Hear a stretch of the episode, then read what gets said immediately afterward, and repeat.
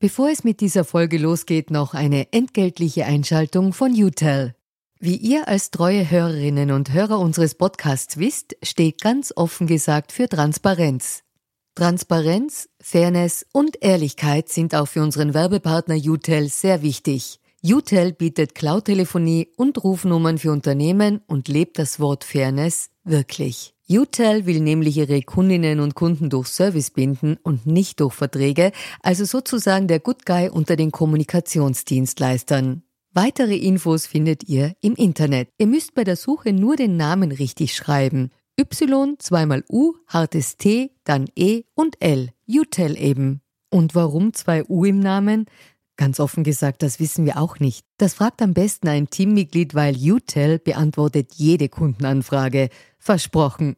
Und jetzt zurück zu ganz offen gesagt. Das wird aber nicht gehen ohne eine grundsätzliche Frage, wie es dort ausschaut, wo wir sehr groß sind, ja, weil jetzt kann man sagen, okay, wir hinterfragen dort nicht, ja, wo quasi Wohnungen, Häuser, Luxusstrukturen immer größer werden, ja, also genauso wie halt diese Arm-Reich-Schere und bauen und bauen immer mehr und versiegeln immer mehr und so weiter. Oder, und davon bin ich überzeugt, wenn wir die ökologische Frage und die soziale Frage zusammenbringen wollen, dann wird es um eine neue Verteilung von Raum gehen müssen. Ja.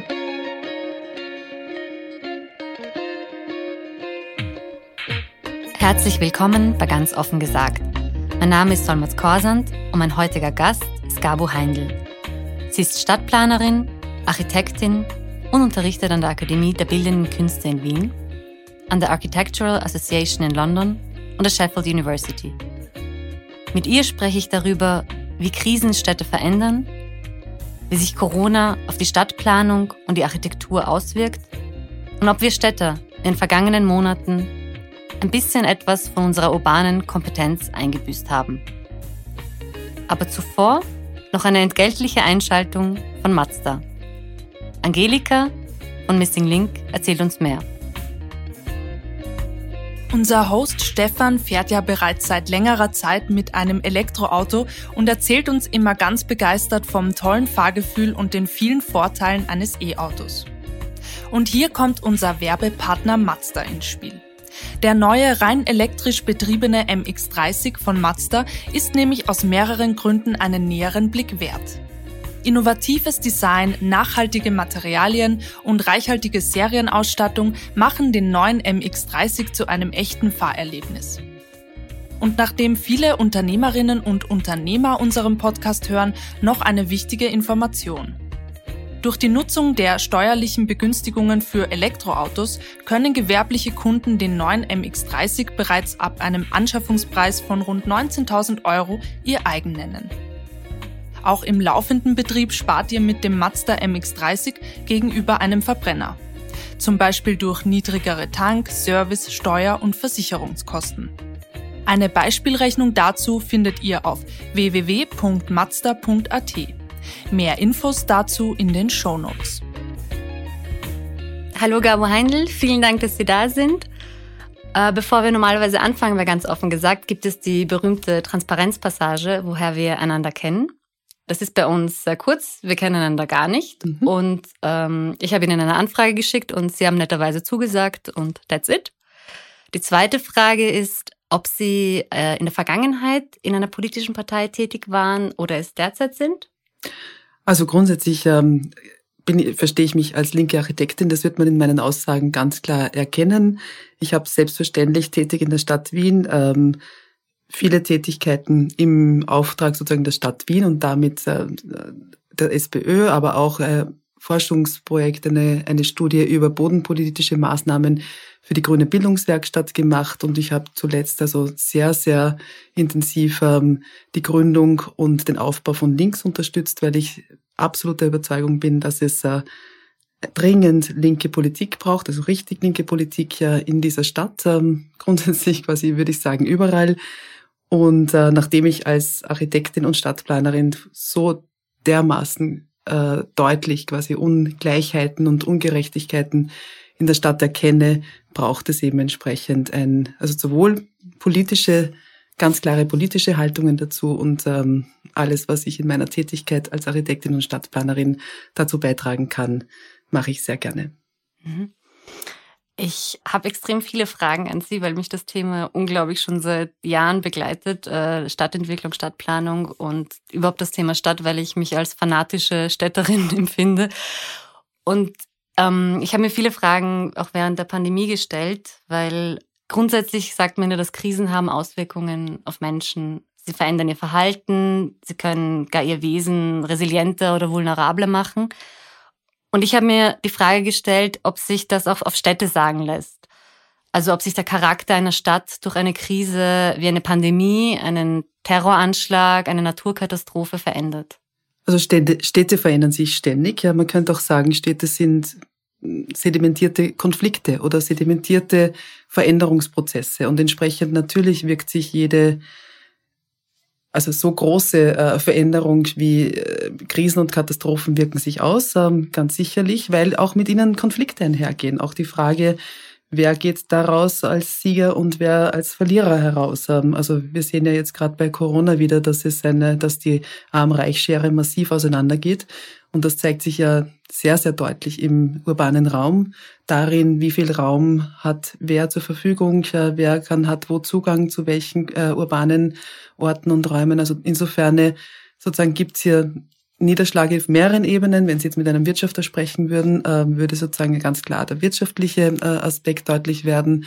Mein äh, Aspekt ist sicherlich der des ähm, das, äh, also ganz massiv im Wohnen, ganz massiv öffentlicher Raum, sehr, sehr stark die Frage danach, ähm, wie wird es weitergehen, wer zahlt für diese Krise und wer zahlt auch im Prinzip dann im Sinn dessen, ähm, dass gerade über Architektur und Stadtplanung ähm, und Stadtentwicklung selbstverständlich wieder Jobs geschaffen werden und so weiter. Und, und da stellt sich ganz stark die Frage, wird es möglich sein, dass es hier Investitionen von, Investitionen von öffentlicher Seite gibt, dass quasi auch hier tatsächlich dieses gemeinsam Stadtgestalten kollektiv verstanden wird oder ob dies ähm, im Prinzip ein weiter investieren von großen, also zum Teil im Moment ja bis zu groß global agierenden, ähm, bis zu nicht mal mehr deutlich erkennbaren äh, Strukturen, die im Moment in, in Städte wie auch in Wien investieren und damit eigentlich weiter zu, dazu beitragen, dass es hier zu einer Verschiebung von öffentlich zu privat und wenn man so will, von unten nach oben kommt. Also ja, es hat eine Auswirkung, absolut. Ähm, es heißt aber noch nicht, dass es ausgemacht ist, in welche Richtung.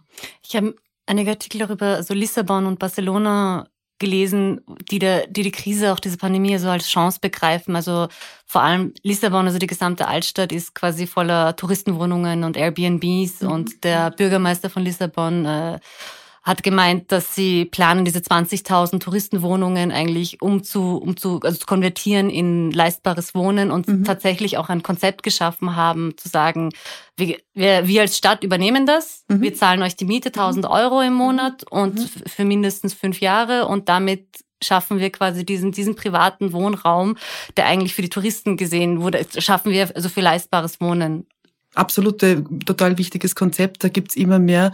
Im Moment ist auch Barcelona ganz aktiv genau, darin. Ja wiederum äh, Wohnungen, die in der damaligen quasi Krise an die Banken gegangen sind, leer stehen, dringliche in Gebeten, wo es massive Wohnungsnot gibt und die über auch ein Gesetz, das es eigentlich schon gab. Schon seit 2015 ganz genau. genau ja. jetzt aktivieren und im Grunde quasi auf eine bestimmte Zeit quasi enteignen diese, diese Wohnungen. Das heißt schlicht und weg einfach sozusagen sie übernehmen, weitervermieten und entsprechend sozusagen einen Abgleich auch an die Banken geben, aber sicherstellen, dass es eben nicht leer steht. Übrigens sind das Konzepte, die gibt es quasi bis zu im Roten Wien, also von vor 100 Jahren in, in, in Wien gab es ein sogenanntes Wohnungsanforderungsgesetz. Damals war die Wohnungskrise auch riesig und damals hat die Stadt auch sozusagen ihre Chance äh, ergriffen und zwar Wohnungen, die leer standen, anzufordern und sozusagen, also sie hatte das Recht, hat sich das Recht A genommen, war auch sozusagen äh, ähm, niedergeschrieben, wäre heute auch jedenfalls quasi umsetzbar im Sinn dessen, dass Wohnen ein öffentliches Interesse ist dass im Grunde jede, also jeder Politiker, jede Politikerin, dem das sozusagen und grundsätzlich jeden, jeder Politik, die darin klar ein öffentliches Interesse und eine öffentliche Aufgabe darin sieht, dass jeder Mensch sozusagen ordentlichen Wohnraum hat, vor allem wenn es ausreichend, ausreichend gibt und er großflächig leer steht, nämlich den einzufordern und selbst weiterzugeben. Was Portugal, was ähm, also sozusagen Lissabon heute macht, hat Wien vor 100 Jahren schon gemacht mhm. und könnte jede Stadt aktiv tun. Es gibt ein unglaubliches Ungleichgewicht zwischen ungenutztem Raum und Wohnraum in Städten, vor allem in zentralen Städten derzeit und Wohnungsnot bis zu Obdachlosigkeit. Mhm, aber es muss quasi das ideologische Fundament gegeben sein. Also wenn wir uns Barcelona anschauen, also die Bürgermeisterin Ada Colau ist ja, kommt ja aus der, aus der, aus der Bürgerrechtsbewegung, Absolut. war selbst innerhalb von der Aktivistenszene, in der Zwangsräumungsszene mhm. aktiv mhm. Und, und hat das, ein Gesetz, das es eigentlich schon vor ihrer Legislaturperiode gab, hat sie erst umgesetzt. Also genau. Also da muss es genau. quasi auch den politischen Willen Absolut. dazu geben. Auch bei uns gibt es viele Gesetze und gäbe es Instrumente, vieles viel mehr im Sinne einer Gleichberecht oder einer, einer Umverteilung umzusetzen. Es braucht eben die politische Basis dafür, wie Sie richtig sagen.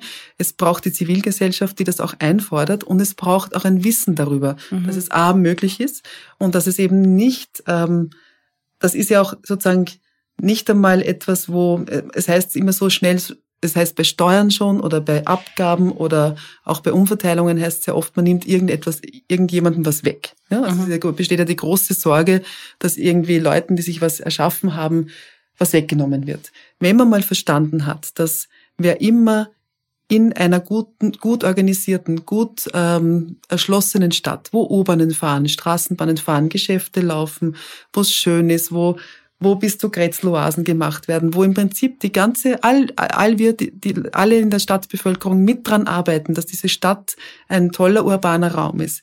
Wenn dann jemand aufgrund von Privateigentum eigentlich diesen Profit abschöpft, ja, dann ist das eigentlich kein, dann, dann schenkt eigentlich die Öffentlichkeit, dann schenken wir eigentlich denen, die sozusagen zufällig dieses Privateigentum oder auch nicht zufällig äh, äh, äh, sich äh, quasi gekauft haben und damit eigentlich den Profit abschöpfen, den wir alle gemeinsam leisten. Und deswegen ist jede Form von Steuer, jede Form von Abgabe, jede äh, Form von Rückgabe quasi an die Öffentlichkeit nicht ein Wegnehmen, sondern letztlich nur ein bisschen weniger schenken.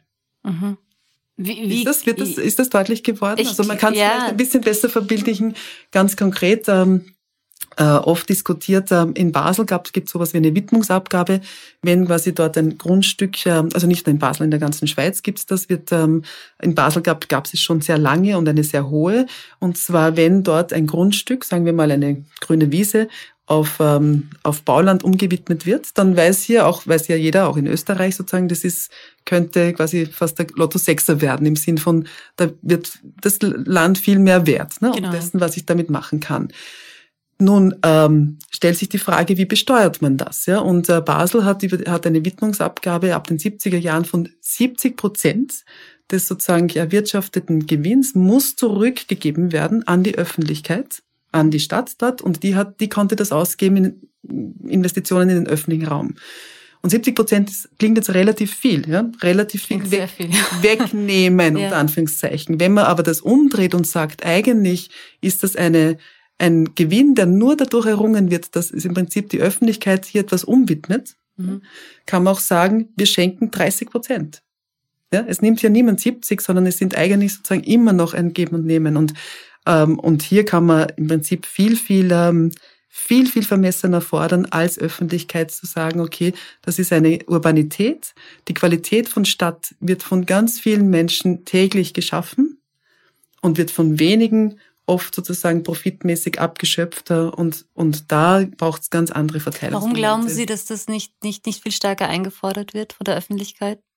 Naja, es ist ja quasi, in Österreich ist ja schon die Frage nach der Erbschaftssteuer. Also in dem Moment, wo die Diskussion um die Erbschaftssteuer kommt, fühlt sich jeder wie ein Millionär. Oder wenn es äh, um die Frage von ähm, äh, auch CO2-Steuern oder so ist, ist glaube ich, äh, die Fra äh, dieses sich selbst auch nicht ähm, einordnen, in, in wen betrifft das eigentlich. Ne? Ähm, wir sehen ja auch, ähm, wenn ähm, im Grunde wissen wir sozusagen ganz genau, dass eigentlich ja sowas wie Mittelschicht oder oder auch so ein ähm, die Frage danach, was ist ein mittleres Einkommen, ja, sozusagen das sinkt ja leider de facto stets, ja, und dennoch hofft jeder oder sieht sich jeder auch sozusagen eigentlich äh, hoffentlich eher aufsteigen als absteigen.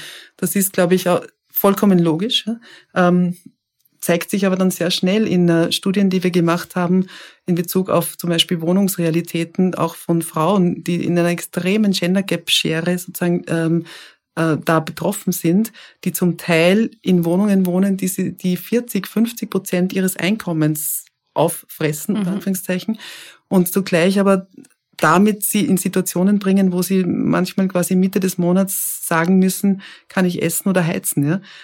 Und dennoch quasi hofft doch jeder und kann, und auch diese Frauen sozusagen und, und auch Männer, die es betrifft, jeder versucht irgendwie zurechtzukommen und auch hofft eigentlich eher auf ein besseres Leben als auf ein noch schlechteres. Das heißt, sich dieses, ähm, ich verstehe sehr gut, dass Menschen sozusagen mit in, in schwierigen Bedingungen dennoch immer noch sozusagen versuchen, bestens damit auszukommen.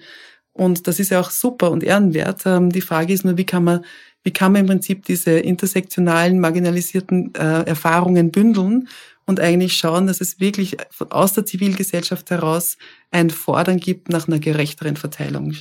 Mhm. Ich, wir kommen zu dem Thema mhm. zurück. Ich würde gerne nochmal mhm. zurück zur Krise und zur Pandemie und grundsätzlich zu ein paar grundsätzlichen Fragen, die mich interessieren würden. Ähm, beispielsweise die Frage, was denn eine urbane Kompetenz ausmacht. Eine urbane Kompetenz. Weil ich habe mir, ich, ich stelle die Frage deswegen, weil äh, für mich eine urbane Kompetenz ausmachen würde, mit Dichte umgehen zu können. Genau. Mhm. Und dass man dass man ein gewisses Bewusstsein hat, sich in einer Masse bewegen zu können. Mhm. Und natürlich ist es ein Unterschied, wenn ich in Tokio oder in Princeton oder in, in Wien äh, sozialisiert wurde und zur Schule gegangen bin oder äh, in, in, äh, im Waldviertel.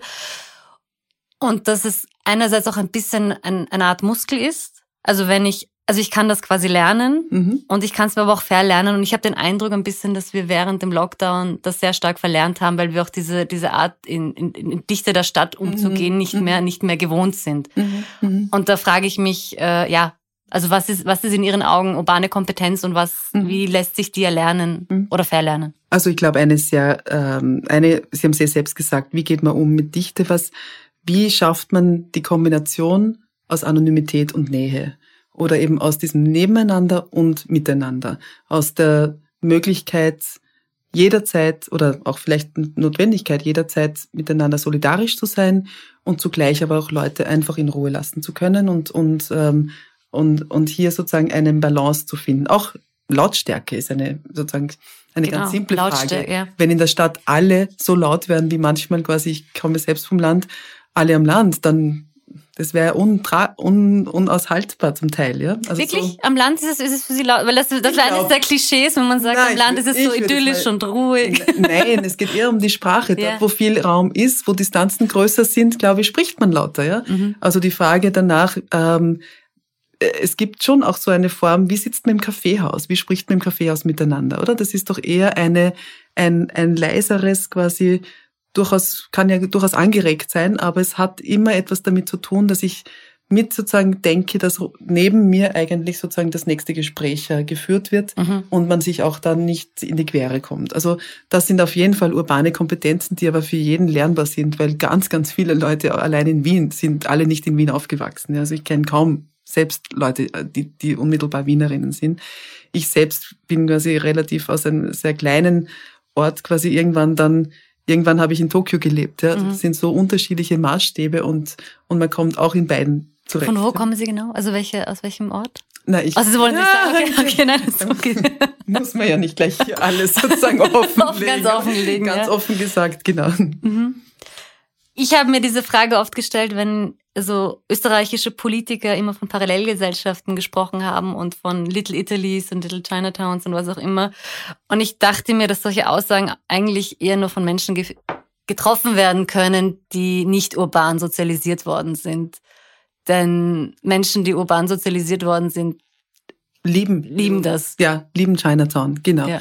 Ich glaube auch oder Little so eine, Istanbul ja, oder Little genau, Serbia oder genau. Ja. Ich glaube, es ist auch ein Missverständnis. Ähm, es gibt so eine eine Sorge davor, dass es ähm, dass es eben zu so Identitätsformierungen geben könnte, äh, gehen, ähm, führen könnte in der Stadt. Und ich finde das auch echt problematisch, weil es dadurch sozusagen so zu so einer notwendigen, alles muss irgendwie durchmischt sein. Und noch schlimmer ist, wenn man davon spricht, Menschen zu, zu durchmischen. Ja? Stadtplanung sollte grundsätzlich, also sozusagen, es geht mal grundsätzlich nicht darum, Menschen irgendwohin zu beordern oder sozusagen, das ist vielleicht noch so ein Überbleibsel aus der Idee von einer Moderne, ja, dass man auch, dass man über Social Engineering auch im Grunde die Bevölkerung ähm, formen konnte. Ja. Mhm. Also so Singapur-Modell quasi ein Singapur bisschen. ist ein extremes Beispiel dafür, dass hier wirklich und mit ganz strengen, ähm, Sie kennen das quasi Proportions, ähm, genau. äh, mit den Quoten, äh, in, den, in, den, in Wohnhäusern geschaut wird, dass wirklich die gesamte Bevölkerung fast so wie die Bevölkerungsverteilung in jedem Wohnblock sich wiederfindet. Ähm, das ist aber auch verbunden mit einer extrem also mit einer sozusagen anderen Form von Regierungsstruktur. Und sozusagen, das würden wir uns in unserer demokratischen Verfassung auch, glaube ich, ähm, hoffentlich gar nicht gefallen lassen.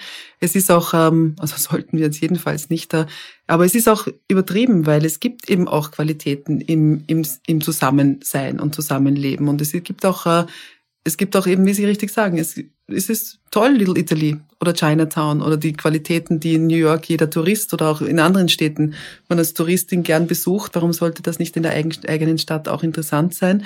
Wichtig ist ja viel mehr, dass Menschen nicht gezwungen werden, äh, und, und notgedrungen quasi äh, nebeneinander, miteinander leben müssen, weil sie sonst nicht über die Runden kämen oder weil sie quasi sonst, weil sie nicht die gleichen Chancen oder Möglichkeiten hätten, Wohnraum zu finden oder sich wo anzusiedeln oder ein Geschäft äh, zu ähm, aufzumachen.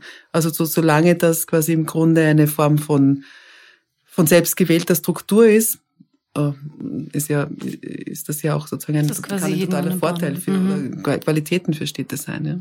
Ich komme kurz nochmal zurück zu Corona, weil äh, nach dem ersten Lockdown auf der ganzen Welt die Rede war, dass, dass, dass die Städte zu Geisterstädten verweisen, weil die Reichen flüchten aufs Land und ihre Zweitwohnsitze und es bleibt dann quasi nur noch der, also die, die, der urbane harte Kern bleibt dann nur noch übrig. Mhm. Und auch, ähm, ja, also ob das, ob das nur eine, eine kurzfristige Folgeerscheinung ist oder ob wir da mit einer lang, langfristigen Konsequenz rechnen müssen. Also es gibt viel mehr Nichtreiche als Reiche.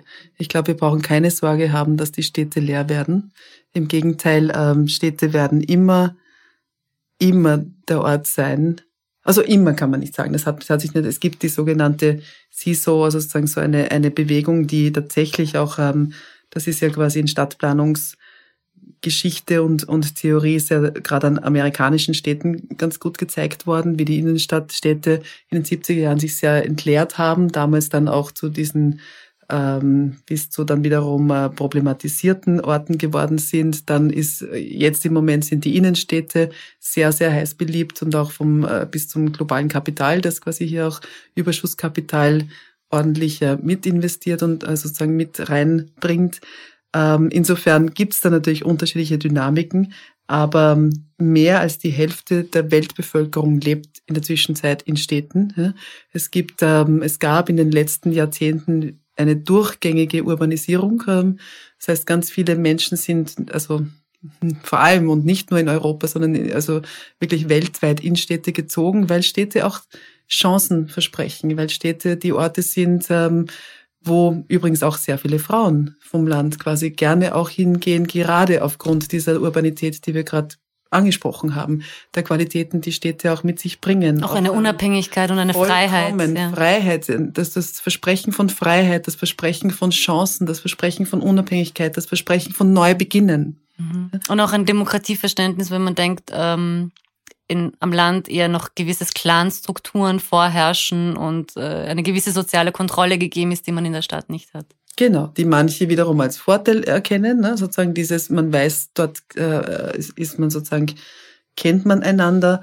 Ähm, nicht jeder mag auch nur diese sozusagen dieses ähm, im, im urbanen muss man natürlich auch Wege finden, Menschen kennenzulernen und, und Freundeskreise aufzubauen, die sich im kleineren, quasi am Land automatisch sozusagen durch die Nähe oder durch, durch die Struktur bilden. Aber, aber ich hätte nicht die Sorge, dass, ähm, dass Städte zu Geisterstädten oder wirklich sozusagen entsiedelt werden. Aber es wird sicher einen, Corona hat sicher einen Effekt und Nachhall also wenn wir uns nur, wenn wir nur dran denken, an diesen Moment, diese zynischen Aussage damals der Regierung zu sagen, okay, ähm, man soll halt quasi in den eigenen Garten gehen, um rauszugehen. Und es war ganz klar, die Städter fühlen sich jetzt alle also sowas von eigentlich verarscht, weil niemand hat einen Garten in der Stadt ja? oder kaum mhm. jemand. Mhm. Und, äh, und dann waren noch die Bundesgärten, Bundesgärten geschlossen. geschlossen. Also das war sowieso das, äh, das quasi die, der I-Gipfel sozusagen von, ähm, von dem ähm, ähm, von der Konstellation. Aber die Frage danach, was für eine unmittelbare, nahe, qualitätsvoller öffentlicher Raum gegeben ist, ähm, wie der Zugang dazu gefunden werden kann, äh, was, ähm, was ich außerhalb meiner Wohnung an Räumen sozusagen finde in der Stadt, die unentgeltlich ähm, möglich äh, zugänglich sind, die mir was bieten, die einen, die sozusagen hier das Pendant zu dem, was am Land vielleicht der Garten ist, äh, hier auch in der Stadt ähm, viel, viel intensiver äh, noch, noch entwickelt werden muss.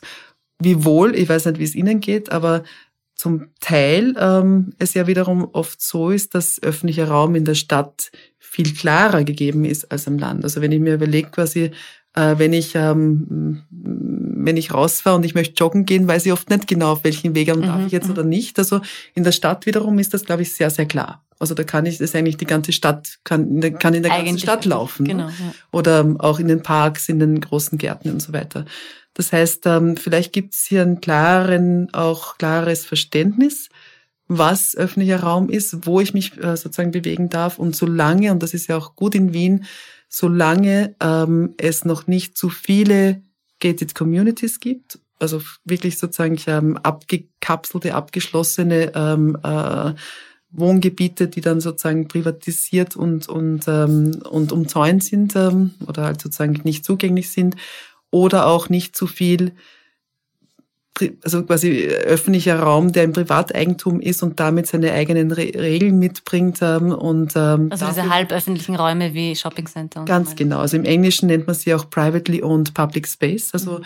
im Grunde sozusagen es gibt also gerade in London äh, vermehrt und sehr, sehr viele Orte, die längst quasi wirklich tatsächlich in, in Privateigentum sind, wo zwar die Öffentlichkeit sich natürlich noch durchgehen kann und so und muss ja auch zum Teil, weil sind ja groß, oft große Shopping-Malls oder, oder Straßen, möchte ja, dass die Öffentlichkeit durchgeht, mhm. aber unter ganz anderen Bedingungen, als es, ähm, als es dort ist, wo ich sage, okay, da, äh, im, im tatsächlich öffentlichen Raum der demokratisch organisiert ist, muss es möglich sein, dass ein Augustin-Verkäufer genauso wie eine Bettlerin, genauso wie wir zwei, genauso wie eine Großfamilie und egal welche Hautfarbe, egal woher ich komme und eigentlich auch äh, sozusagen wohin ich will, sozusagen äh, Platz hat ja, mhm. und Zugang hat. Das ist schwierig genug sozusagen schon grundsätzlich im öffentlichen Raum, der ja an sich ein Ort des Konflikts ist und das ja auch an sich ähm, sein kann und soll. Aber aber ähm, da muss man total darauf achten, dass es zu keinen Privatisierungen kommt. Wie wichtig ist es eigentlich für eine Stadt, dass ähm, Elend sichtbar ist, aber auch gleichzeitig Protz? Mhm. Also für die, für die Politisierung ihrer Bewohner? Mhm. Das ist eine interessante Frage, weil wir oft ähm, diskutieren, wie weit sollte oder was, was, was spielt das für eine Rolle, wenn, wenn im Prinzip optisch Ausgleich geschaffen wird oder wenn im Grunde ein bisschen, also oft, das äh, ist ja leider das, was man der Architektur und der Planung ähm, kritisch nachsagt oder wir auch selbstkritisch äh, anerkennen müssen, dass wir oft befriedend unterwegs sind oder auch oft aus, also ästhetisch ausgleichen etwas, was wir eigentlich strukturell nicht ändern können. Ja? Wenn Sie, wie Sie sagen, wenn sozusagen Armut und Reichtum sehr nahe nebeneinander liegt, ist aber immer wieder, und das ist ja, finde ich, an sich gut so, durch eben ähm, die Gestaltung oder durch dieses Nebeneinanderliegen ist das nicht so deutlich. Ne? Mhm. Ähm, Ihre Frage könnte jetzt darauf abzielen, dass man sagt, es wäre doch besser, man würde sozusagen sehr klar erkennen. Ja, ja, wie ähm, unsere Gesellschaft eigentlich unsere tatsächlich Gesellschaft, strukturiert, ähm, strukturiert ist. ist ja. Weil man dann auch aufgeweckter oder sozusagen genau. politischer wäre. Ne? Ähm, zugleich denke ich immer, also ich bin keine Vertreterin der These, die sagt, man müsste quasi die Verhältnisse noch schärfer zuspitzen, damit endlich alle ähm, aufwachen. aufwachen ja. Ja. Weil was bringt's, wenn man dieses System an die Wand fährt oder auch viele und, und mit einem Zyni der letztlich das letztlich nur zynisch sein kann, weil viele Menschen sehr darunter leiden würden. Also ich denke, es würde mehr Sinn machen zu sagen, arbeiten wir doch gemeinsam daran, dass die vielen Menschen, die jetzt sozusagen tatsächlich benachteiligt sind, dass alle die gleiche Wohnsicherheit haben, dass alle die gleichen quasi äh, äh, Möglichkeiten im öffentlichen Raum zu öffentlichen Gütern haben. Ähm, letztlich, wenn jeder sozusagen exist ohne Existenznot in der Stadt wohnen könnte, könnte man sagen, könnten die Menschen auch sich politisch ähm, tätig werden ne? und, und engagieren und ja. engagieren. Und es gibt so viele Themen, die, die, die dringend notwendig sind. Ähm, natürlich, ja, ähm, man sollte nicht so tun, das stimmt schon. Und wir sollten auch nicht ähm, sozusagen wegschauen, dass es krasse Unterschiede gibt. Mir ist es nur in Zürich beispielsweise aufgefallen, dass es dir, was für mich eine sehr sterile Stadt ist, einfach, mhm. wo natürlich, wo es auch Obdachlosigkeit und Armut und äh, Suchtkranke gibt und sie sind aber nicht so stark sichtbar. Es gibt einige Straßen, wo sie sichtbar sind, aber im Prinzip hat man das sehr, sehr aber das ist natürlich ein, ein, anderer Punkt. Ich habe jetzt eigentlich eher sozusagen die, die, die gebaute Umgebung mhm. angesprochen. Mhm. Ich finde den Punkt, den Sie ansprechen, der ist absolut klar.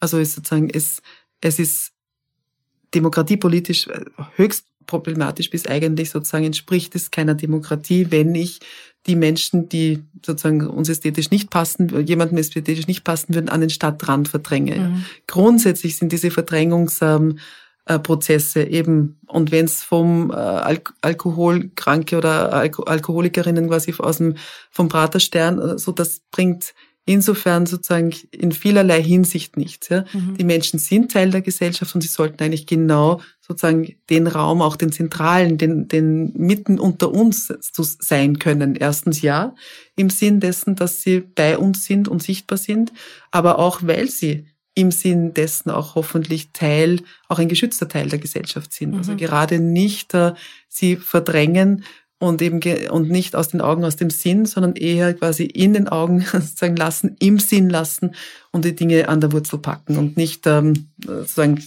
eben rausschieben ne, aus, dem, aus dem Augenblick. Ich habe jetzt den Platz vergessen, aber in Berlin gab es ein Projekt, wo sie unter anderem Suchtkranke und Alkoholiker, die an einem Platz sehr oft vertreten waren und sehr viele Anrainer mhm. gestört haben, mit einbezogen haben in die, in die äh, Kreation, die neue Entwicklung des Platzes und dann hat sich herausgestellt, dass die halt sehr aktiv dabei waren und was sie konkret wollten und die wollten auch einen Besen, so dass sie quasi ihr, ihre kleine Ecke, die sie da hatten, da auch regelmäßig selbst äh, putzen könnten und aufräumen konnten und das fand ich fand ich sehr spannend, dass man die eigentlich mit einbezieht. Ähm, was ich Sie noch äh, fragen wollte, ist äh, das Konzept der 15 Minuten Stadt, mhm. das jetzt immer wieder im Raum stand, mhm. ähm, dass man quasi sowohl die, dass die Wohnung, die Arbeit, der Kindergarten, der mhm. Grünraum, dass das alles mhm. innerhalb von 15 Minuten erreichbar sein mhm. sollte, was in Corona-Zeiten viel verstärkter also zur Sprache mhm. gekommen ist. Für wie realistisch halten Sie die Umsetzung von diesem Konzept? Naja, in einer, in einer dichten Stadt wie Wien ist das relativ realistisch. Also ich glaube, ähm, wir Wiener und Wienerinnen sind ja ohnehin schon ähm, sehr verwöhnt darin, dass wir eigentlich zu sehr vielen Orten relativ rasch kommen. Wir haben eine sehr gute Infrastruktur, öffentliche, ähm, einen öffentlichen Verkehr. Wir haben eigentlich, und das ist auch interessant, noch von vor 100, 150 Jahren, quasi als Wien äh, sehr schnell gewachsen ist, eigentlich eine sehr gute Grundstruktur an U-Bahnen, Straßenbahnen, ähm, S-Bahn, ähm, die mit sehr knapper Taktung auch, ähm, also im Sinn von knapper Distanz zwischen den Stationen, ähm, die Stadt sehr gut die, die gut erschlossene Stadt sehr gut erschließt, sozusagen tautologisch kombiniert. Ähm, und ähm, und natürlich dort in den Stadtentwicklungsgebieten selbst ist das viel, viel schwieriger. Also wenn man quasi im 20. oder 21. Bezirk sich überlegt, wie lange bräuchte ich mit öffentlichem äh, Verkehr tatsächlich rein, um die zwei Bezirke sozusagen zu, zusammen, also von einem zum anderen zu fahren, ähm, wird es ähm, schwieriger.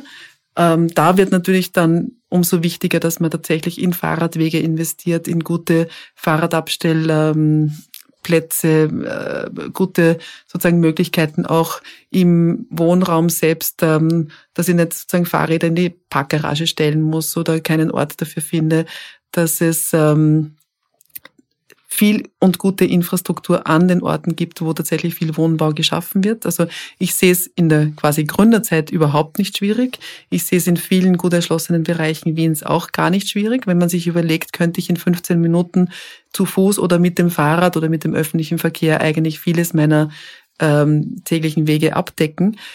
Aber an den Stadtentwicklungsgebieten, eher an den Stadträndern ist es deutlich ähm, komplizierter oder auch sozusagen komplexer in dem, was dann noch an Infrastruktur fehlt. Und äh, dort ist es eigentlich am wichtigsten, weil da sind natürlich auch genau die Gebiete, wo Menschen zum Teil auf ihr Auto noch angewiesen sind und es dann schon auch schwierig ist, äh, die autofreie Stadt, die ich auch wichtig finde als ähm, Zielvorstellung ja, zu propagieren. Und gleichzeitig darf man nicht vergessen, dass manche Menschen einfach ohne Auto nirgends hinkämen ja, oder auch sozusagen ihren Alltag nicht bewältigen würden. Das heißt, da, da braucht es noch vieles, bis zu dieser 15 Minuten zur Stadt zu kommen. Und was auch total wichtig ist, die 15 Minuten Stadt sollte natürlich nie etwas sein, wo ich sage, ähm, jetzt bringe ich wieder total das lokale in die Urbanität rein. Genau, die, die Vergrätzelung, die, das, genau, das, das Dörfliche. Die, grad, die wir gerade so abgefeiert ja. haben, wir zwei, dass ich sage, eigentlich 15 Minuten, ja, aber bitte sozusagen volle Freiheit. Und wenn ich sage, ich möchte gerne täglich eine Stunde irgendwo hingehen oder hinfahren, das selbstverständlich. Ja. All diese Konzepte sind, sollten Angebote sein, sollten aber nie zu einem Dogma werden oder zu irgendeiner mhm. Verpflichtung, weil ja, ich glaube, es hat was. Also Großstadt und Urbanität hat etwas, das man damit auch nicht wieder sozusagen abgeben möchte mhm. oder verlieren möchte. Weil das war mir dann auch als Beispiel, also mit Paris, die ja sehr äh, strenge Regelungen hatten, also was die, also wie lange sie rausgehen dürfen. Also sie durften nur sich nur in einem, einem Kilometer bewegen und nur eine Stunde. Und natürlich macht das die Stadt dadurch auch kleiner. Und äh, ich fand das halt eben, wie Sie gesagt haben, so diese Verdörflichung der Stadt war für mich eher die Horrorvorstellung. Ja, ja. Ich glaube, das ist natürlich, hängt jetzt auch sehr stark davon ab, woher kommt man selbst und mhm. was, woher, weil viele Menschen sind in die Stadt gekommen, um genau das nicht leben mhm. zu müssen. Ne? Gleichzeitig ist es uns sicher allen ähnlich gegangen. Also auch ich habe während Corona eigentlich ein neues Lieblingslokal bei mir um die Ecke gefunden, also nicht während der harten Lockdowns, aber da, wo es möglich war. Und das ist schon ganz schön, dieser neue Blick darauf, auf die unmittelbare Nähe, war schon auch eigentlich wirklich interessant, dass man sozusagen, ähm, dass, dass, dass es auch einen Wert hat. Was ist um die Ecke? Mhm. Und wie kann ich das auch mit unterstützen, dass es um die Ecke auch die Läden und so weiter weiter gibt. Aber ich glaube, die Kombination ist wirklich die, ist, wird das Entscheidende. Sein, ja. Ähm, ich wollte noch ein bisschen was über die Architektur der Zukunft wissen? Mhm. Also inwieweit jetzt, also, die, also was die Abstandsregeln betrifft, also wie zum Beispiel die Schulen der Zukunft ausschauen, Büros, also grundsätzlich die Frage, wie wir uns Bürokomplexe vorstellen können, wenn die Hälfte der Leute im Homeoffice sitzt und, und, und diese gesamten Büroviertel vollkommen verwaist sind. Ähm, das wird noch spannend werden, ob äh, inwieweit das Homeoffice ähm, hier durch Corona einen Weg gefunden hat in unseren späteren Alltag, auch ohne äh, die Pandemie. Ähm, allerdings, es muss schon auch klar sein, sind unsere Wohnungen im Moment nicht noch nicht dafür gemacht oder nicht viele, viele noch nicht. Ja? Und ähm, also ich hoffe natürlich inständig, dass nach Corona ich auch selbst als Architektin in meiner Praxis zum Beispiel nie wieder über acht Quadratmeter oder zehn Quadratmeter Zimmer diskutieren müsste. Ja? Also im Sinn von Neubauplanen möglichst klein, möglichst effizient, weil äh, wir ab jetzt eigentlich immer wieder darauf verweisen können, was das bedeutet für jemanden tatsächlich auf so einer kleinen Fläche in Quarantäne zu sein. Mhm. Was heißt das eigentlich, viel zu kleine Wohnungen zu haben und Homeoffice, Homeschooling, Home, alles sozusagen ja gleichzeitig und das noch als quasi Bürgerinnenpflicht, weil es jetzt ähm, verschrieben, also sozusagen wirklich verordnet worden ist. Ja? Ähm, das heißt, ähm, im besten Fall, aber auch wiederum nur, wenn wir es schaffen, zivilgesellschaftlich hier klaren Druck aufzubauen und, und nicht zu sagen, danke, Applaus reicht schon, ja, ähm, zu sagen, okay, es braucht eine Vorsorge an ausreichend qualitativen, guten Wohnraum für jeden und jedermann. Ja? Also so im Sinn dessen, dass komme was immer, ja, tatsächlich auch ausreichend Platz für diese ähm, unterschiedlichen ähm, Alltagsvorstellungen möglich sind. Aber ähm, es ist natürlich auch so quasi grundsätzlich, wenn ich jetzt mein Homeoffice zu Hause ähm, einrichte, ja, wer zahlt das? Was, also ich, es ist ja auch eine große Umverteilungsmaßnahme, die da stattfinden würde im, im Zweifelsfall, ja. Also es ist ja jetzt schon so, dass ich im Grunde quasi vieles leisten muss. Ähm, es beginnt beim Internet, beim Tisch, beim, beim Platz, den ich plötzlich vielleicht einen, ein Stück weit meinem Wohnzimmer abbringen muss oder, oder teilen muss. Mhm. Ähm, das, und ich habe ja selbst ein Büro, ich weiß, was Bürofläche kostet und äh, was es bedeutet, anständig viel Raum auch sozusagen für mein ganzes Team zur Verfügung zu haben. Ähm, das möchte ich eigentlich nicht sehen in Zukunft, dass, ähm, dass das den Firmen auch noch abgenommen wird ja, und dann im Grunde quasi noch mehr äh, Responsibalisierung, äh, das ist ja der Begriff, den, der viel angewandt wird im Sinn sozusagen der Eigenverantwortung, die uns ohnehin schon sehr viel übertragen wird für unser Leben und dann auch noch sozusagen vielleicht die Eigenverantwortlichkeit, ähm, das ganze, den ganz, das ganze Arbeiten für jemanden auch noch zu Hause zu leisten. Die Mindestgröße für Wohnungen ist derzeit bei 30 Quadratmetern? Ja. Genau, so ungefähr. Und das aber, was man wissen muss, ist quasi, dass zum Beispiel ab acht Quadratmeter ähm, ein Zimmer als Zimmer zählt. Mhm. Also das könnten wir uns auch alle überlegen, ob das wirklich einer ähm, unserer Gesellschaft angemessen ist. Ja? Grundsätzlich muss ich sagen, ich, ich hoffe, dass es ähm, möglich ist, nach dieser Krise immer wieder darauf zu verweisen, was es eigentlich bedeuten muss für jemanden, für ein Kind auf acht Quadratmeter in einem Zimmer in Quarantäne zu sein. Ja? Dass wir das bitte sozusagen hinter uns lassen, diese ständige Reduktion von den Wohnungen, und das sind natürlich dann oft genau die, die dann wiederum die Ärmsten treffen, die pro Quadratmeter überhöhte Miete zahlen müssen. Also wenn das Kind ähm, überhaupt acht Quadratmeter zu, zur Verfügung wenn hat. Wenn es ja. überhaupt ein eigenes Zimmer hat, genau. schlimm genug. Ja, also sozusagen alleine das Recht auf ein eigenes Zimmer ja. ist ja schon eines, das man heute wieder sozusagen propagieren muss. Und dann ist, stellt sich noch die Frage, wie groß ist das Zimmer? Mhm. Also ich weiß nicht, wer von den Hörerinnen jetzt hier ein acht Quadratmeter Zimmer hat, aber eben genau diese eigentlich sozusagen, ab wann wollen wir denn von, einem, von einer Zimmergröße sprechen? Das heißt, da hoffe ich, dass sich quasi in den Strukturen, wo wir schon auf den kleinsten quasi Existenzminima sind, wieder größer werden. Das wird aber nicht gehen ohne eine grundsätzliche Frage, wie es dort ausschaut, wo wir sehr groß sind, ja, weil mhm. jetzt kann man sagen, okay, wir haben das und hinterfragen dort nicht, ja, wo quasi Wohnungen, Häuser, Luxusstrukturen immer größer werden, ja, also genauso wie halt diese Arm-Reich-Schere ähm, und bauen und bauen immer mehr und, und, und, und versiegeln immer mehr und so weiter. Oder, und davon bin ich überzeugt, wenn wir die, Ökolo die ökologische Frage und die soziale Frage zusammenbringen wollen, dann wird es um eine neue Verteilung von Raum gehen müssen. Ja? Dann wird Aber was heißt das konkret? Also wenn ich jetzt eine 200 Quadratmeter Wohnung alleine habe, mhm. soll ich jetzt 100 Quadratmeter abgeben, weil das wer sagt? Oder wie, wie, wie kann ich mir das vorstellen?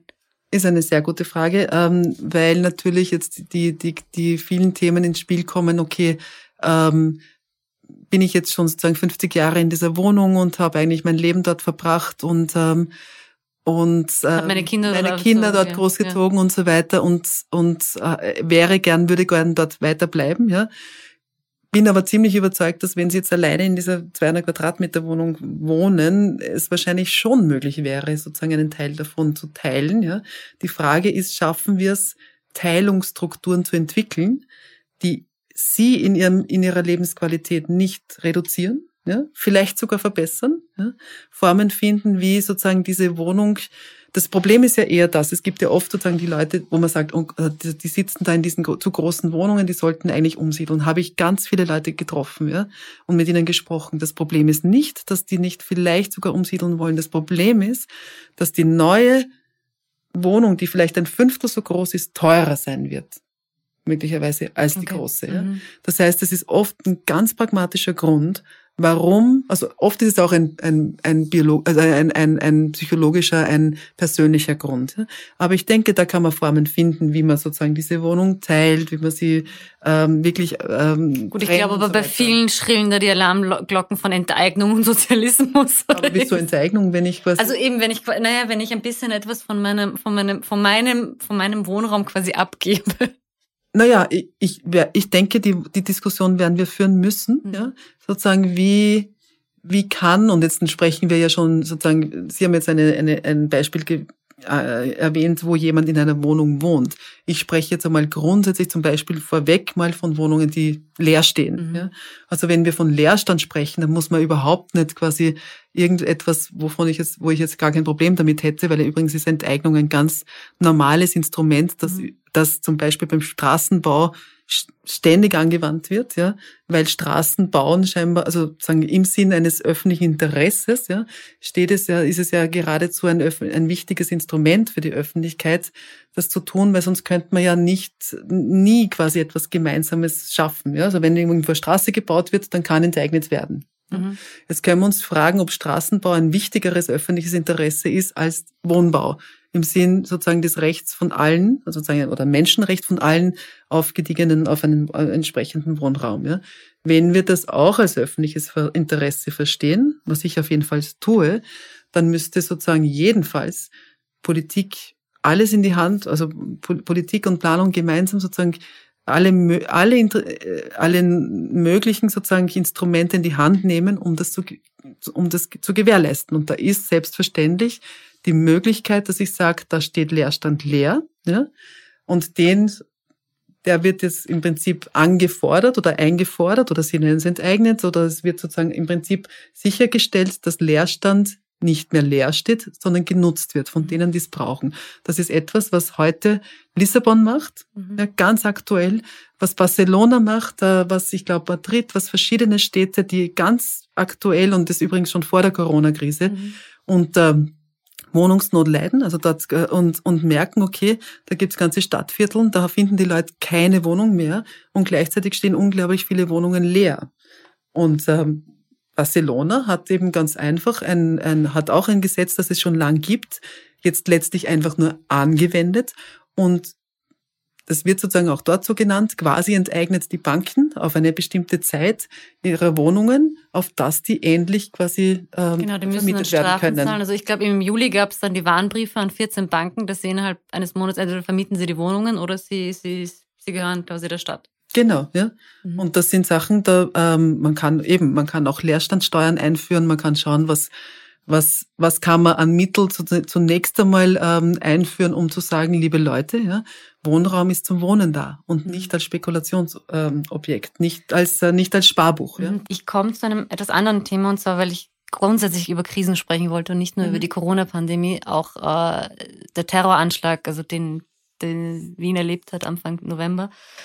Ähm, ich habe vor ein paar Jahren mit der britischen Architektin Ruth Reed gesprochen. Sie ist die Präsidentin der Architektenkammer dort und die haben einen, einen Guideline rausgegeben, wie man de facto Antiterror-Architektur planen kann, also mit welchen Materialien man arbeitet, mit welchen Behörden man zusammenarbeiten muss, wie man Poller und Stadtmöbel so arrangiert, sodass sie heranfahrende Autos aufhalten können.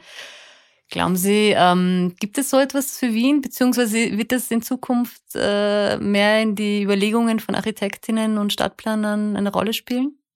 Da sind wir ja sehr nahe zur defensiven Architektur oder Hostile Architecture, die, die ja wiederum äh, eigentlich sehr kritisch gesehen wird und jetzt auch in der Zwischenzeit quasi von vielen auch wirklich im, also es ist im Alltag angekommen, dass zum Beispiel Bänke, die es nicht möglich machen, dass Obdachlose drauf schlafen, weil eben sozusagen ähm, so äh, unterteilt ähm, oder Spikes, die irgendwie es unmöglich machen, dass Obdachlose irgendwo unter Dach ähm, schlafen können. Das ist eine Form von defensiver oder sozusagen ähm, nicht ähm, willkommener Architektur, die längst quasi in unseren Alltag eingegangen ist und Spikes und ähm, und Antiterrormaßnahmen Boller etc. sind ja auch in der Zwischenzeit, äh, also wenn man quasi mit offenen Augen durch die Stadt geht, gibt's das ja längst sozusagen ja und auch natürlich historisch schon. Ja. Ähm, ich bin, ich glaube nicht, dass es Sinn macht, ähm, dass wir die Städte so umbauen, dass quasi nirgends ähm, eine diese Form von Terroranschlag passieren kann, weil wir haben ja auch gesehen, der hat auch kein Auto gebraucht und der hat auch ist auch nicht mit einem LKW irgendwo hingefahren. Mhm äh, diese Form von, diese Form von Anschlag kann man gestalterisch, ähm, stadtplanerisch nicht verhindern. Ja. Das ist etwas, das muss man wirklich auf einer quasi äh, sozialpolitischen, äh, migrationspolitischen Frage von ähm, äh, äh, rechtspolitischen quasi auch was für Chancen haben, haben Menschen, was für sozusagen wo wo kann man Radikalisierungen sozusagen früher ähm, auch wirklich dem entgegenwirken. Ähm, aber das da kann, wir können unsere Städte nicht zu Bollwerken machen für mögliche Anschläge, die im besten Fall nicht verübt werden. Ja, mhm. also sagen die Frage ist quasi ja auch dort, ähm, wir können uns immer mehr sozusagen einbunkern und einmauern und äh, leider passiert das ja in, in einem gewissen Maßstab dort schon, wo, wo eben Formen von gated communities, also sozusagen, wo sich Leute, also äh, in Europa viel, viel weniger als in asiatischen Städten, mhm. in äh, oder in Israel, in also Rasha Sharon, ja. ja. Also wo sich Communities komplett ähm, ähm, einigeln, quasi wirklich sozusagen, wo ganze Mauern rund um, ähm, um äh, Wohnsiedlungen gezogen werden, die es äh, zum Beispiel dann wiederum im Alltag unglaublich schwierig machen. Also ich habe jetzt einen, gerade einen Studenten in, in ähm, äh, Malaysia, ähm, der, dem ist es unmöglich, quasi seinen Freund zu besuchen, ohne dass er 20 Minuten im Auto fährt, obwohl der auf der anderen Seite von der Mauer wohnt. Ja? Mhm. Also sozusagen dieses, wow. dieses, dieses, diese Bollwerke zu bauen oder diese ähm, Eingrenzungen, ja, sind ja auch nur vermeintlich ein Schutz ja, nach außen, aber behindern ja auch. Genau in diesem werden zum Beispiel die, das ganze Gegenteil zur 15-Minuten-Stadt. Ja. Mhm. Wenn ich sozusagen eine 15-Minuten-Stadt im Sinn dieser, dieser einfachen, freien Bewegung in alle Richtungen, ich habe ich hab und finde alles, äh, und sie soll aber nicht ähm, eine sozusagen eingezäunte sein, ja, dann ähm, ist es das Gegenteil zu einer, zu, zu einer baulichen Maßnahme, die, die da und dort überall Zäune, Wände, Mauern oder Boller einführt. Und ähm, es ist halt auch ein gleichzeitig diese Art von Architektur ist ja auch ein gewisses Zugeständnis an den Terrorismus. Natürlich. Dass man halt natürlich. sagt, okay, wir haben aufgegeben, wir versuchen uns einzuigeln, wir versuchen uns einzubunkern und damit spielen wir euch damit eh in die Hände und ihr habt gewonnen. Ja, und ich meine, wer, wer, wer Interesse hat, es gibt ähm, einen Künstler, Nils Norman, der hat eine super Webseite, der seit Jahren sammelt Bilder eben von sowohl diesen Bänken ähm, als auch so ganz so Alltagsarchitektur, die eben sozusagen verhindert, dass Menschen gewisse Orte des, der Stadt nutzen, bis zu auch Antipiss-Ecken und so weiter, also mhm. also sozusagen verschieden, ja. Also in, in unterschiedlichsten Formen, aber er zieht das auch in einer Linie durch mit genau diesen Antiterrormaßnahmen, ja, oder mhm. auch Anti, es gibt ja dann Anti äh, Kletterfarbe, ja, dass man wo nicht draufklettern kann. Es gibt die Farbe, die's, die, wo, wo man nicht sprayen kann, also gegen Graffiti. Es gibt ja jede Form von sozusagen ähm, Anti. Mhm. Ja, Möglichkeit. Also man kann sehr viel Geld ausgeben, um zu verhindern, dass von ganz trivial, dass kein, dass Graffiti nicht möglich ist, dass man nirgends raufklettern kann, dass man nirgends schlafen kann, dass man nicht sitzen kann, dass man nicht wo reinfahren kann und so weiter. Ja. Das Schöne aber ist, ähm, das, und das, es gibt so eine ganz schöne Bank ja, aus Stein, das ist die sogenannte Campton Bench, ja, die ist in Londoner, im Londoner Bezirk Campton erfunden worden, mit dem Auftrag an den Designer, eine Bank zu gestalten, die wirklich nicht mehr mit Skatern zu befahren ist. Ja. Mhm. Und die Bank ist zum Mecker für Skater geworden, ja. Weil wenn man nämlich diese Camden Bench skaten kann, dann ist man richtig gut, ja. Dann hat man alles das heißt, geschafft. Das ist die genau. Herausforderung. Genau, das ist die Herausforderung. Das heißt, die Tatsache, dass sozusagen dieses, dieses, ähm, sich gestalterisch vermeintlich quasi gegen eine Nutzung ähm, zu richten, ja, erwirkt vielleicht die Nutzung umso mehr, ja, fordert sie geradezu heraus. Also sozusagen, das, äh, das ist ja das Schöne daran, dass, ähm, dass Menschen auch lernen, damit wieder umzugehen und eigentlich auch, auch es, um, es, es zu übergehen. Und es zu vereinnahmen für sich selbst. Ganz also genau. Also sozusagen, ja, wenn man sagt, okay, ich baue jetzt die ultimative, ich weiß nicht was, Rampe, die wo kein Skater mehr runterfahren wird, dann kann es sein, dass alle Skater jetzt sagen, und genau die wollen wir befahren. Ja? Aber es hat auch diese, also diese Art, das hat doch auch zu tun mit so einem Absolutätsanspruch an Ästhetik. Also was wir in einer Stadt schön finden und was wir nicht schön finden. Also ich, mir ist das damals... Gibt's das? Äh, gibt's das in Wien? Ich, ich ich finde schon, also in einer gewissen Form, was die Stadtpolitik angeht. Ich habe mir das bei der Copacabana gedacht, also als die, als die dann zum Copper Beach umgemodelt wurde. Und natürlich, da gab es ja auch die Geschichte mit dem Generalpächter und so weiter. Also da gibt es eine große, eine große Hintergrundgeschichte. Aber das war ja quasi einer dieser berühmten, eher abgefuckten Orte von mhm. Wien. Mhm. Und das ist jetzt weg. Mhm. Und ich frage mich dann halt, ob eine Stadt nicht genau das auch braucht.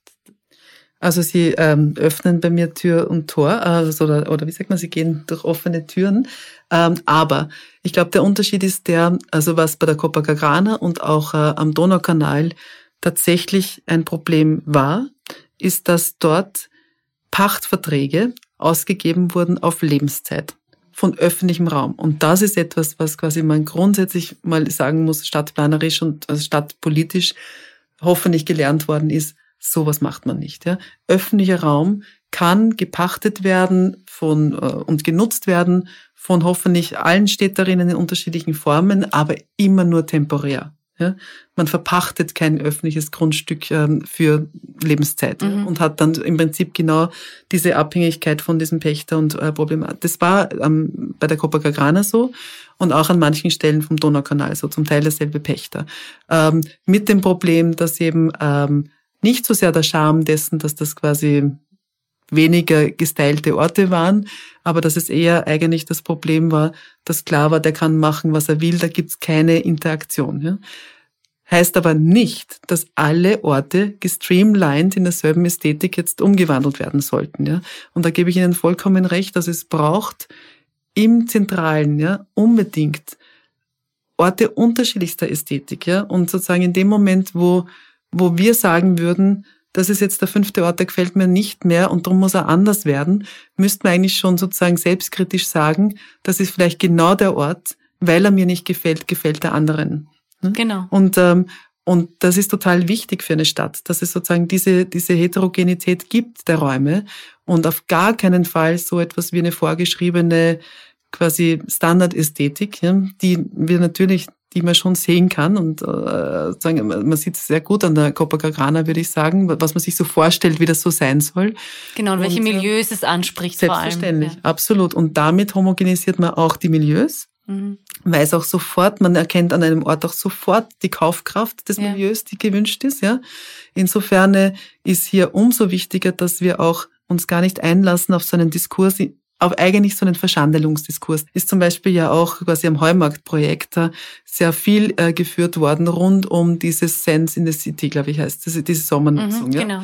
Und äh, es war quasi, schien nichts leichter als das, ähm, äh, als heruntergesandelt, schaut furchtbar aus, mitten in der Stadt zu beschreiben. Ja? Und ich dann immer wieder dagegen gehalten habe, das ist aber wirklich der Ort, ja, der nun für noch einmal andere Leute wichtig ist, als diese schickimicki-Bars quasi zum Teil schon am Donaukanal oder sonst im öffentlichen Raum. Ja? Wie wichtig das ist und wie leibend es eigentlich ist, dass die Stadt Wien ja, mitten im Zentrum nicht alles auf super hochkarätigen Tourismus gestreamlined hat, ja, mhm. sondern eigentlich viel mehr solche Orte bräuchte, mhm. die tatsächlich einfach ähm, ohne, ohne, also sagen die, die, ja, ich weiß gar nicht, wie das Wort, ähm, wie wir das nennen würden, weil etwas kann es nicht sein als Wort sozusagen, dass irgendjemand sagt runtergesandelt oder oder zu einfach oder nicht schick genug oder also so. Aber das hat ja Wien immer jahrzehntelang ausgemacht, genau, also diesen, diesen Mix und dass es eben, dass es abgesandelte, abgefuckte Orte geben kann und darf. Auch wenn, wenn wir uns, und das ist was das Positives. Kaffeehäuser oder alte Kaffeehäuser, genau. wo eben da muss eigentlich das Leder richtig abgewetzt sein, mhm. ja, und wir mögen es, ja, genauso wie man ein neueres mag, weil es halt irgendwie was anderes bietet, ne. Aber dies unbedingt, ja, diesen Charme braucht jede Stadt und Wien auch. Und, ähm, und das ist sehr, sehr, da muss man echt sehr darauf achten, dass nicht ähm, gerade sozusagen dieser Massentourismus und die Idee, dass hier ähm, wer hier kommt, wer Kaufkraft hat, wer zahlen soll, dass das überhand nimmt und zugleich geht das natürlich auch parallel einher damit mit dieser immer mit diesen immer teureren Lagen, ja, leider, mhm. die ja sozusagen als auch vielen dieser Lokale zum Teil nicht mehr möglich machen, genau, die Mieten zu zahlen. Das heißt, im Prinzip bräuchte es dringend etwas sowas wie einen Schutz, eine Sicherheit genau für diese älteren Alteingesessenen bis zu eben noch daseienden, quasi einfachen Orte, dass die auch bleiben können. Mhm. Ich komme, wir sind jetzt schon, glaube ich, fast mhm. am Ende. Ich wollte aber zum Schluss noch äh, auf Ihr Buch zu sprechen kommen. Sie haben ja im Sommer ist ein Buch herausgekommen mit dem Titel Stadtkonflikte, radikale Demokratie in Architektur und Stadtplanung, erschienen im Mandelbaum Verlag. Und ähm, darin sagen Sie, im Stadtraum wird Politik gemacht durch Gentrifizierung, durch Abschottung, durch Anpassung an Investmentinteressen. Und sie werfen die Frage auf, wie eine Politik aussehen kann, die sich an Demokratie und Solidarität orientiert.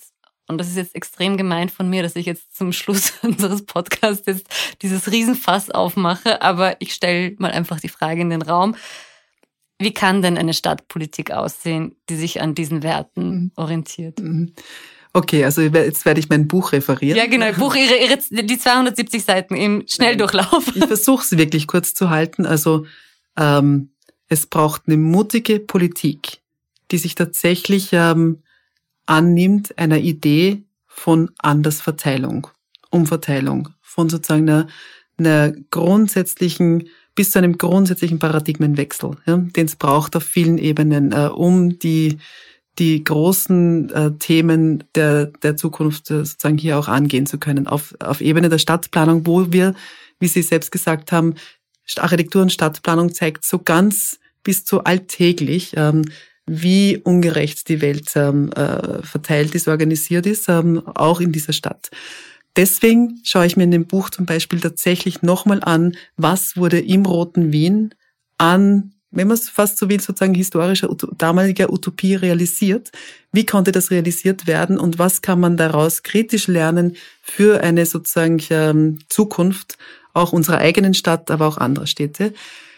Neben dieser mutigen Politik braucht es eine wirkliche sozusagen Verantwortung der Planung, der Architektur und der Stadtplanung. Hier auch ganz klar sich mal wieder die Frage zu stellen, auf welcher Seite bin ich? Wer sind meine Auftraggeber? Was heißt die Öffentlichkeit? Was heißt das öffentliche, das öffentliche Mandat zu übernehmen? Nämlich wirklich im Sinn der Öffentlichkeit auch ähm, zu planen. Und ein ganz wichtiger Aspekt, das ist eben der dritte, was, wie wird es möglich, Räume zu öffnen, Infrastrukturen zu bauen und zu planen für populare Handlungsmacht, also für wirklich sozusagen Zivilgesellschaft, für, für ein Miteinander der Politik, der Planung mit den vielen Städtern und Städterinnen, von, für, mit allen, die da sind ähm, und damit sozusagen auch die sind, die da sind und, äh, und die, die Stadt, Stadt ausmachen. Die Stadt ausmachen ja. und äh, wo viele sich gerne einbringen würden die können, viele sich gar nicht einbringen können, weil sie die Zeit und die Kraft und die Energie nicht haben, aber sich vielleicht würden und aber auch andere einfach nur ein Recht darauf haben, dass sie gesicherten Wohnraum vorfinden, dass sie gute öffentliche Räume, zugängliche vorfinden, dass sie nicht ausgeschlossen werden, dass sie nicht an den Rand gedrängt werden, wirklich bis zu äh, wortwörtlich im Sinn sozusagen einer Verdrängung an den Stadtrand. Und entsprechend ähm, sozusagen geht es mir da wirklich sehr stark darum, Politik, Planung, Popular Agency, der, die drei Punkte zusammenzubringen und zu schauen, wie kann es wie kann's da auch bis zu ungewöhnliche Allianzbildungen geben. Mhm. Ich hoffe, dass wir bei unserem nächsten Gespräch darüber sprechen können. Vielen, vielen Dank, Gabo Heindl, für das Gespräch und dass Sie da waren. Ich fand es extrem spannend und ich hoffe, unsere Zuhörer auch. Dankeschön. Ja, ich bedanke mich sehr fürs, für die Einladung ja, und äh, sehr gerne weiter diskutieren. Diese Themen können nicht ähm, intensiv genug im öffentlichen Raum und das ist ja letztlich so ein Gespräch auch ähm, besprochen werden. Das war's schon wieder mit ganz offen gesagt. Vielen Dank fürs Zuhören. Wenn es euch gefallen hat, empfehlt uns doch weiter und bewertet uns mit 5 Sternen auf iTunes. Zum Abschluss habe ich noch eine kurze Empfehlung, und zwar den Podcast Sagenhaft von Stefanie de la Barra und Sabrina Pier. Ein Podcast für alle Erwachsenen, die sich nach gute Nachtgeschichten sehnen. Viel Spaß und auf bald!